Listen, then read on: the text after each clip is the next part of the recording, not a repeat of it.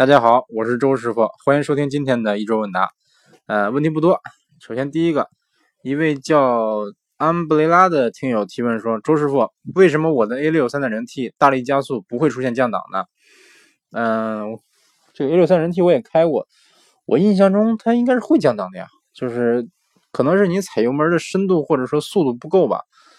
嗯，这个一般来说，像自动挡车型嘛，它是怎么判断需不需要降档呢？主要就是通过您对油门踏板的这个控制。比如说，我油门踏板啪一下踩到底了，一般来说，它就它就会降两个档或者降三个档，甚至说，你比如说像宝马的这个八 AT，它会它它这个最什么的时候吧，这个最极限的情况下会直接降六个档，从八档降到二降到二档，呃，来达到一个最高的一个转速啊，因为它判断说你现在。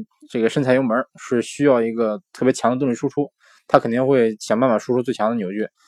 呃，所以说，呃，我建议你哈是可以试一试，就是直接把油门踩到底，就是啪一下踩到底，就是不要犹豫。很多人可可能很多很多人平常开车吧，他追求一个平顺，他踩油门是循序渐进的踩啊，当然就应该这么踩，实际上。但是你如果想激这个激发自动挡这个车型的这个变速箱哈，呃，激发它的这个这个降档的这个逻辑，还是需要深踩，需要这个很快的深踩。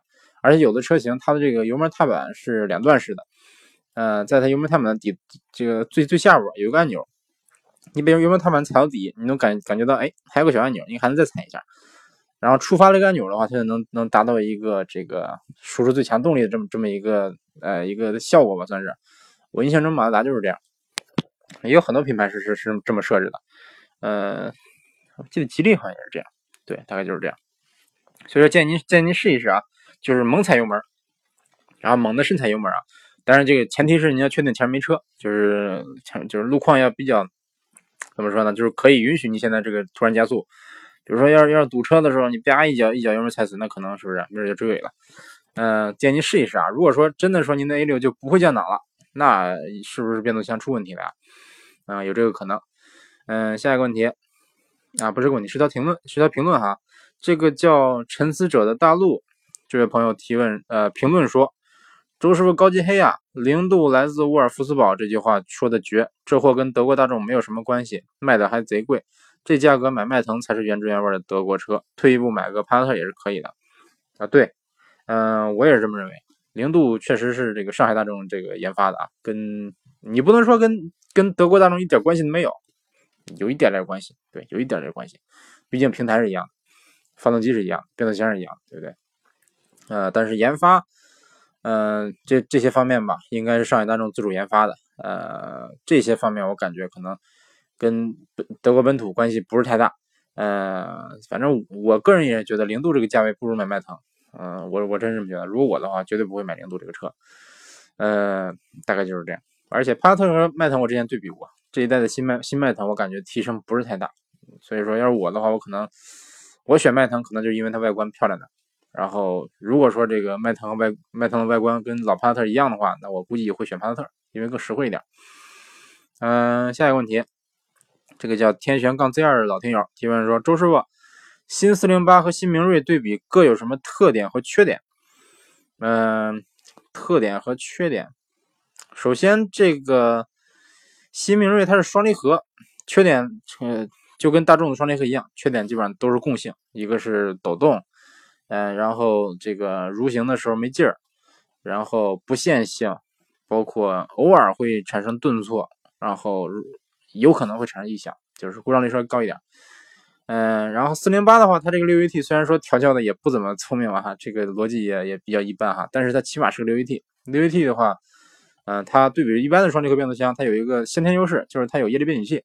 液力变器导致说它起不是导致啊，液力变多亏了这个液液液力变矩器，它使得这个自动变速箱的车型在起步的时候会更顺畅一些，呃，也更平顺一些。呃，新四零八虽说这个变速箱逻辑比较差，但是平顺能做到，这个它可以做到让你很平顺的加速，包括你是比如说我现在这个急加速、深踩油门、降档，也可以这个，但是它就是反应慢一点吧，但是你也稍你稍微反应个一秒多，它也会降档。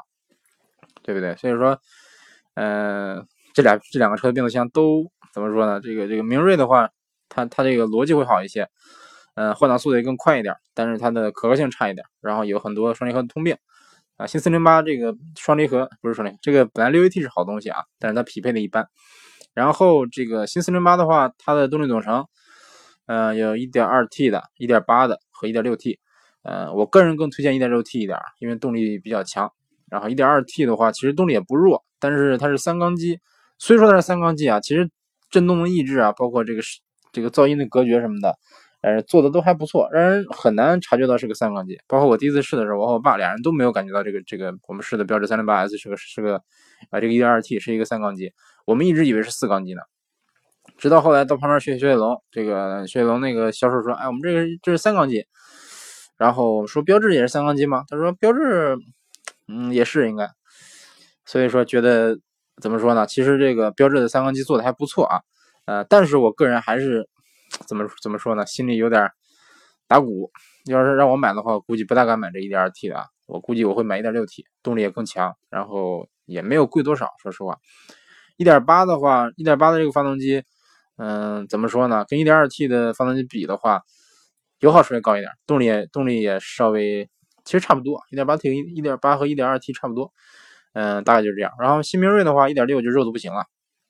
啊，一点六的这个一点六新明锐的动力和一点八的四零八差不多，然后一点四 T 的动力够用，嗯，其实不只是够用啊，动力还算蛮强的，大概就是这样。然后这俩这俩车对比的话，四零八应该再大一点，能比新明锐稍微大一点，嗯，但是怎么说呢，后排也并没有比这个新明锐长多少，但它整个车车身尺寸是更大的，嗯，那大概就是这样啊，嗯，然后我更喜欢四零八的这个。操控的这个感觉，它的底盘的这个这个韧韧劲更强一点，更怎么说呢？嗯，如果说激烈驾驶的话，支撑更好，然后悬挂调教我感觉我更喜欢。新明锐的话就是比较舒服了，老明锐就是硬，现在的新明锐就是硬里边带着一点舒服，大概就是这样。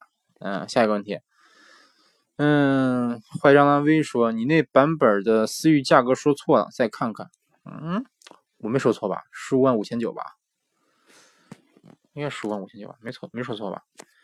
嗯，其实其实当时当时看思域的时候，主要就是两个配置比较纠结，一个是自动挡的最低配，十三万九千九，嗯，这个没说错吧？十三万九千九，然后一个是这个算是次顶配吧，嗯，我记得是十五万五千九啊，我再看一看，叫自动尊贵好像是。其实昨天针对这个定针对内饰选色的一个事儿还。嗯，还闹了个怎么说呢？这个算是算是我媳妇订错了吧？呃，也不是订错了，就是，嗯，我爸跟我爸好像理解成说，呃，次次顶配没有这个纯黑内饰，然后我媳妇儿她她也喜欢黑内饰，我也喜欢黑内饰，结果订的时候他写了个写了个这个想要浅色内饰，然后后来昨天她打电话问问中介能不能改，嗯，我觉得是能改，但是但是我媳妇说不能改，我说那你你再问问，后来他说那行那那问问了问，然后一问说能改。说五天之内能改，幸亏我这个是不是多了个心眼儿，让他多问了一句，要不然的话，是不是没准定个浅内饰的思域呢？呃，我个人是比较喜欢黑色的内饰啊，呃，浅色的说实话，一个是耐脏，另外一个就是显得比较老气，而且并不是说所有的浅内饰就都难看啊。你比如说像奔驰 S 级的那个白色内饰，我去，那就那太惊艳了，真的特别漂亮。包括有一些这个高端点的车型，它的前内饰也比较好看，但是思域的这个浅内饰，我。真的有点难以接受啊！就是内饰这个中控屏，那中控那个部分全是黑的，挡把也是黑的，中央扶手也是黑的，唯独四个座椅，呃，五个座椅加上这个车门车门板上那两块皮是白的，这个不是白的，是米色。这个拼色我感觉做的怎么说呢？我个人不是太喜欢啊。啊，当时还说呢，说万一说真的是白色，那大不了过来以后把我把这个我把内饰改了，我把这个白色的皮全换换成红的。或者换成翻毛皮，啊当时后来想了想，说好不容易说买了一个带这个，好不容易买了一个带真皮内饰的这个版本，啊不是带真皮座椅的这个版本哈，你还把它原厂的给它换了，是不是有点浪费？呃，索性这个还能改，挺好。呃，接着说下一个问题啊，嗯，我看看啊，嗯，这个叫，嗯。叫宇豪 love more 这位这位听友说你是个好人，然后打了个表情，是一个小人在招手。其实我我一直纳闷这个招手是什么意思啊？是拜拜的意思呢，还是你好的意思呢？嗯，我周叔觉得我就是好人呢，是不是？嗯，反正反正我还是比较善良的，比较善良。嗯，然后这位叫鲁张七 B 的听友评论了很多啊，他说周师傅，我觉得咱俩买车的感觉好像，我现在真的是对日系设计师无语了，怎么越设计越丑？新天籁、新雅阁、新凯美瑞，以前都那么好看，现在设计的这么难看，除了阿特兹以外都难看的要死。有时候不是对德国车多信赖，而是的确比较符合我的审美，对日系没偏见。但是对这几款车的外形实在不敢恭维，还有 CRV 的屁股我也无力无力吐槽了。呃，老 CRV 内饰不好还能接受，至少外观好看。可是这一代，哎，确实，这个周师傅也这么认为的。嗯，下一个问题，这个叫 Terence 杠 A 一这位这位听友啊，他应该是中奖的那个听友。这位听友特别有意思，呃，当时当时他中奖了，然后然后我跟他联跟他联系说说那个要他说地址，然后说地址给我以后，他说周师傅。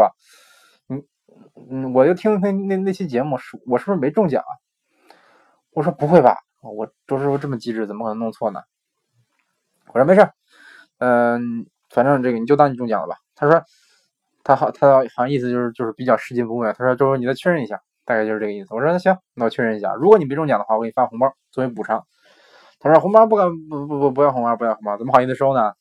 结果我又确认了一下，就是他就是中奖了。这个幸亏周师傅机智。幸亏我留个心眼，多确认了一下，要不然是不是冤枉好人了？所以说特别感谢这位听友啊，拾金不昧好品质，让我想起了一首歌，学习得放啊，不是不是这首歌，我在马路边捡到一分钱，把它交到警察叔叔手里边。大家这首歌啊，这个听特别特别符合这位听友。好，给你点一万个赞。这位听友提问说，麻烦周师傅说下猎豹的 CS 十怎么样？小毛病多吗？一十一点九八的自动挡性价比怎么样？嗯，我的建议哈，不管这个猎豹 C 十怎么样，我不推荐这款车。嗯，因为它的怎么说呢？因为保有量实在是太低了，实在是太低了。嗯，而且怎么说呢？我说实话啊，太冷门的车，合资车还行，进口车还行。你要是国产车，特别冷门的车，我个人不是太推荐买啊。呃，一个是它的这个口碑什么的得不到证实，另外。甚至说，我想试驾都都都没地去试驾，是不是？那我怎么敢说这这个这个车好坏呢？呃，这个车我没开过，也没见过，身边也没有人买过，呃，所以说不不是不推荐你买这个车，还是建议你买稍微大众一点的，不是说那个那个德国大众啊，嗯，你比如说像你像像吉可以可以看看吉利博越，是不是？或者是比如说这个刚上市的那个叫荣威 RX 五，或者是奇瑞的瑞虎七，瑞虎七比刚才两个稍微差一点。哪怕你看看 CS 七五是不是？哪怕像哈弗 H 六呢，对不对？我感觉 CS 十这个车看着挺漂亮，这我承认。嗯，那就是这样。然后这位叫 NULL 杠二 O 的听友评论说：“说的太棒了！”叹号，棒了！叹号了！叹号。哎呀，太谢谢您了，太感谢了，感谢了，感谢，不是谢了了。叹号，非常感谢这位朋友啊。嗯，然后。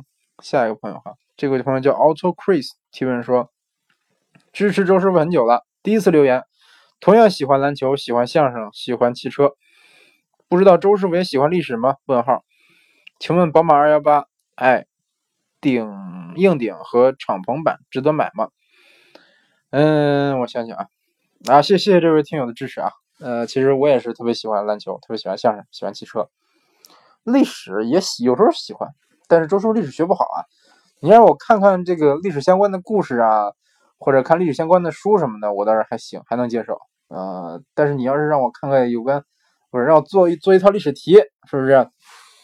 呃，什么什么背，你给我你给我默写一段什么什么行行动纲领，嗯，告诉我毛主席的诞辰，然后什么这个是不是乱七八糟这些东西？我我说实话有有点有点不好接受啊，因为周师傅历史一直。学的不是哎啊！我初中的时候还是历史课代表呢。对，周师傅初中的时候是历史课代表。初中的时候历史学的不错，但上了高中，这个文理分科之前呢，历史学的非常差。后来选了理科，然后历史就完全放下了。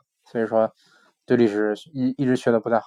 嗯，但是有时候我还能记住什么齐楚燕韩赵魏秦呐，这个唐太祖李渊六一六一八年。占领了长安，建立了唐朝，对不对？呃，有有时候还能记住，还能记记住这点这一点零星的知识啊，呃，记不太清。嗯，我对历史还是挺感兴趣的。然后这个朋友说，他问这个二幺八硬顶和敞篷。嗯，碰巧咱之前那个速腾那期的那个速腾车主喵师傅，他也之前特别特别喜欢这个宝马二系，跟我说啊，我要换二系。但他那个速腾刚出问题的时候，这个出现了又是异响啊，又是又是又是后又是后轮歪了，等等等等，他就说，哎，我换二系，我不不开大众了，这辈子不买大众了。嗯，然后我要买二幺八 i 呃敞篷，然后跟我说，哎，这个硬顶好，软顶好，哎，为什么这个敞篷车这么重啊？等等等等，天天天跟我跟我跟我叨你，嗯，我建议你哈，买这个车之前呢，一定要做好心理准备，做好思想准备。首先，两啊，哎，二系是四门是吧？啊，不是不是，二系是四座是吧？两门四座好像啊，我记得好像是啊。嗯，我一会儿再确认一下，因为我记得是两门四座。啊，两门四座车还好一点，但是这个两二系，我相信它的后排坐不了人，嗯，坐不了成年人啊，小孩能不能坐进去都都另说，但是。小孩坐坐后排，你需要这个儿童安全座椅，对不对？但是前排也需要。嗯，二系这个尺寸我估计塞不进去。嗯，总之建建议您先考虑清楚。如果是您的第一辆车的话，一定要考虑清楚，因为我认我印象中，包括我身边的很多人，如果第一辆车买的跑车，嗯，一般来说都是会后悔的，都是都是半年或者一年就就卖车了，赔钱卖车了。所以说建议您一定要做好心理准备。嗯，比如说上次我我跟一个朋友一块出出去。开一辆这个 M X 五出去跑山去，嗯，开着是挺爽，但是当时下着雨，我打着把伞，到他的车门口，打开车门，哎呀，我当时就傻了，雨伞放哪儿？他说雨伞只能放后备箱。我相信放后备箱，放后备箱里，然后淋着雨跑回来进钻进车里，发现我坐不进去，使劲把这座椅往后调，调到最最后才能坐进去。然后而且书包没地儿放，要不你就抱着，要不书包也得放后备箱。反正我们俩的包都放后备箱，前面钱包没地儿放，这个水啊水的水它那个杯架是是是可拆卸的，嗯啊，当然这个 M S 五可能车是太小了，这个二系能比它大一些，但是也没有太大。如果说你体现再庞大一点的话，确实像这这类小车开起来很有乐趣。但是说您为了这，比如说平常这个绝大多数绝大多数的这个路况嘛，你都是在路上堵着。百分之九十九的时间在路上堵着，百分之一的时间到周末，哎，我出去跑个山，出去跑个赛道，嗯，但但绝大多数情况都都是要这个忍受这个车的折磨，是不是？很硬的悬挂，很小的空间，等等等等。所以说，如果说您第您如果是您的唯一辆唯一一辆车的话，那建议您考虑清楚啊。如果说啊，我家里还有两辆车，还有 SUV，还有个轿车，第三辆车或者是第二辆车，那我我是举双双脚赞成的，一定要买。嗯，是不是？年轻一点嘛，是不是？好不容易年轻一回。那现在不挥霍，以后就没机会了，是不是？等我，比如说等周师傅，等我六十了，我趁一百亿了，我到时候是不是？我就想想下赛道，想出去开跑车，我也是不是没那个体力了，没那个精神了，没那个身体了。我可能这个到时候我六十多了，这个这个一把老骨头出去开个跑车，咣咣咣，过了两过了两个减速带，就给我颠骨折了。哎，周师傅太可怜了。那下一个问题。所以说，归根结底还是要 趁着年轻多赚钱，然后，呃，买点自己喜欢的车，对，这样才能不枉此生。嗯，下一个问题，嗯，嗯，这位叫安布雷拉的听友啊，哎，又是这位听友提问说，周师傅，我的车露天停了快俩月了，快俩月没动了，在用的时候有没有需要注意的？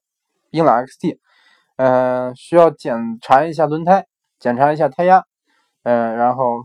检查轮轮胎是要看一看轮胎有没有被人偷走，呃，并并不是啊，呃，看一下胎压，胎压这个，如果说你有胎压监测的话还好啊，如果没有的话，建议你检测一下胎压，毕竟时间这个两个月两个月没动了，是不是？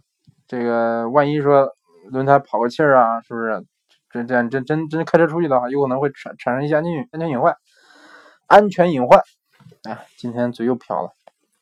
然后，呃，这个第一次打火哈，嗯，打火以后。呃，就通电以后先不要打火，通电以后先过段时间再打火，然后打火以后这个怠速多热车热一段时间，嗯，比如说你热个两三分钟再走，然后起步的时候慢点走，然后慢慢走一段时间，然后再正常行驶，嗯，就没事了。啊，如果条件允许的话，或者说您的这个车放的时间再长一点的话啊，建议您建议您把，比如说我车放了半年，那就建议您把这个机油也换了，对，然后看一看这个玻璃水少没少，冷却液少没少，嗯，大概就是这样。嗯，好，下一个问题。嗯，这个叫黑森林、黑暗森林不是蛋糕，提问说：“你一提到黑暗森林，你是不是喜欢《三体》啊？我也特别喜欢《三体》这个小说啊。”嗯，这位朋友说，提问说这个阿特兹在空间表现上比雅阁或者凯美瑞差距很大吗？这个我感觉吧，你不能跟雅阁、凯美瑞比，雅阁、凯美瑞基本上是这个级别空间后排空间最大的车了，对不对？其实阿特兹空间不算太小，呃，你跟跟谁比啊？比如说跟一些比较运动的车，比如说你跟呃老斯铂瑞、跟君威跟他们比的话，其实空间是挺大的。呃，但是你跟啊，那这一代新思铂瑞其实后排空间是有提升啊。总之，这个阿特兹就算一个比较正常的、没有加长的这个 B 级车的应有的这么个空间，呃，空间不算小，算绝对算不上小，只能说是不算大，不算太大。没有说你坐你我就想翘翘长腿，其实翘长腿可以翘啊。周师傅我这个身高，前面坐一米八的，周师傅坐后排，我还是能翘长腿，呃，空间可以算是够用吧。但是凯美瑞和雅阁的话，那就是那后排空间就是很大了。嗯，是有有一定的差距，但我感觉我感觉差距算不上大。后排的话，纵向大概就是三五厘米的差距，嗯，不算多大。然后头部都差不多，大概就是这样。而且我感觉你要是买阿特兹，应该是不会说太纠结空间吧，对不对？阿特兹它再小，它也是个 B 级车，它轴距也超过两米八了，所以说你也不用太担心啊。啊，当然，啊，这有个反例，君威是不是轴距也不短，但是空间就小的可怜，这是为什么呢？好吧，君威是个例外。嗯，君威绝对是个例外。嗯，这位朋这位听友也是老听友了，叫宇豪的木提问说：“嗯，宝沃和宝玉是什么关系？”一看您就没仔细听这个节目。宝沃和宝玉是亲兄弟啊，不是亲兄妹啊，或者说亲姐妹啊，不是亲姐弟啊。呃，宝沃是宝玉的十一弟，对他们，他们这个情同手足啊，不是情同手足，就是手足啊，就是手足。呃，反正关系特别好，对，关系特别好。呃，然后宝沃特别喜王宝沃特别喜欢吃王宝玉做的这个西红柿炒鸡蛋，还有青椒肉丝，对，所以他们关系特别好。嗯，呃，之前还是还曾经同学过，之前曾经当过校友。虽然这个虽然王宝玉比王宝沃高六届，嗯，但是他们之间是校友。呃，对，大概就是这样啊。然后，然后这个王宝沃他的王宝沃他的学长。的姐姐还是王宝玉的闺蜜，嗯，你说这巧不巧？大概就是这样。嗯，啊，对，其实还还还有听友这个听了有关宝沃那期节目啊，对这期节目赞不绝口。嗯，我忘忘了是谁了，我都忘忘了是谁了，回头我看看是谁啊。他说：“周师傅，您这期节目啊，我感觉您对历史的这个还原非常真实啊，我特别喜欢您这种这种特别特别严谨讲历史的节目，以后一定要继续关注周叔说车。”对，他说的特别对啊，就是周师傅就是比较严谨。嗯，有关这其实有关王王宝沃那期节目啊，不是王宝，不好意思啊，不是王宝沃，有关宝沃那期节目啊，周叔是做了详细的功课，写了提纲，因为他的十这个十好几兄兄弟兄弟姐妹名字太多太复杂记不住，是不是？我查了很多史料，做了很多翻译，然后这个查阅了相关文件，才做的这么一期节目啊，算是下了不少功夫。嗯，大概就是这样。虽然说宝沃是一个比较冷冷门的一个品牌啊，然后这个大鱼还评论说。大家评论说周师傅这个 说他群里那个保护工程师的律师团队已经已经已经上飞机要去要去揍你了，那这我不怕啊，因为周师傅说的都是事实。嗯，再说再说了，这个凭什么揍？是不是？说的都是事实。那好，嗯，大概这期节目就就这样啊，问题也不算太多啊，节目录的也不算长，录二二十多分钟啊。今天周师傅出去呃试了一款车，就是马自达的一款小型车。叫 Demio，也是也是咱国内的马自达二啊，但周师傅试的是日本原版，今天开了一天，嗯，挺爽。这款车其实周师傅蛮喜欢的啊，回头咱可以专门做一期节目聊聊这款车。嗯，那咱这期节目先录到这儿啊，感谢大家收听这一期的周师傅说车，然后希望您关注周师傅的微博，新浪微博艾特周师傅说车，师是师傅的师，父是父亲的父，呃，希望您在微博跟周师傅互动，有什么问题也能跟周师周师傅直接直接提问。呃，那就是这样啊！感谢大家收听今天的周叔说车，下期节目再见。哦，对了，另外这期节目是咱们是咱的第一百期节目啊，是呃是今年的第第一百期节目。嗯，总之咱这个周叔说车这个节目经历了风风雨雨，嗯，到今天已经录了一百期了。嗯，哎，怎么说呢？其实现在想想挺不容易的。感谢大家对周叔说车的一直以来的支持啊，嗯，也是多亏了咱有这么多这个肯一直以来坚持不懈的支持咱们节目的这些听友们，才有了咱周周叔说的今天。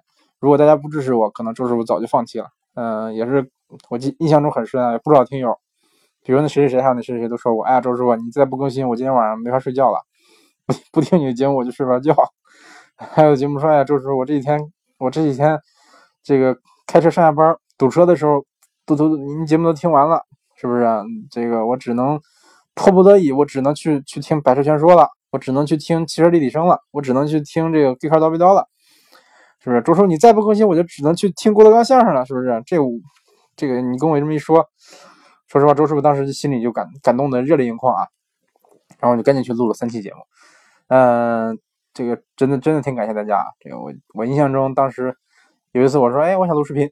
然后，但是说我我买不起相机，买不起这个 GoPro，然后大家给我众筹，用了一上午时间就就抽了五百块钱，然后我就在网上买了一个山寨的 GoPro，啊，虽然说这个目前为止用的效果还不是太好啊，但是总之就是感谢大家的支持，呃，我我这个周叔也是一个普通人，也是一个普通的，呃，之前也是个普通的一个听友，嗯，一个普通的汽车爱好者，嗯，也是因为。太喜欢车了，然后太想跟大家分享我对车的感受了，或者说我对车的一些看法了，才导致一不小心这个做了一些音频节目，到现在已经做了，其实已经不止一百期了啊，这是今年做到第一百期了，嗯，感觉不容易，但是说到底，这个不是说周叔多强，只是说这个大家肯捧场，肯给面子，嗯，也希望大家能一直。这个支持周叔说车啊，咱周叔不是一直支持周师傅，那以后咱周叔说说车这个节目呢，一定会，呃，继续努力，为大家奉献更多更好的节目。嗯，那就先说到这儿吧啊，感谢大家收听这一期的周叔说车，下期节目再见。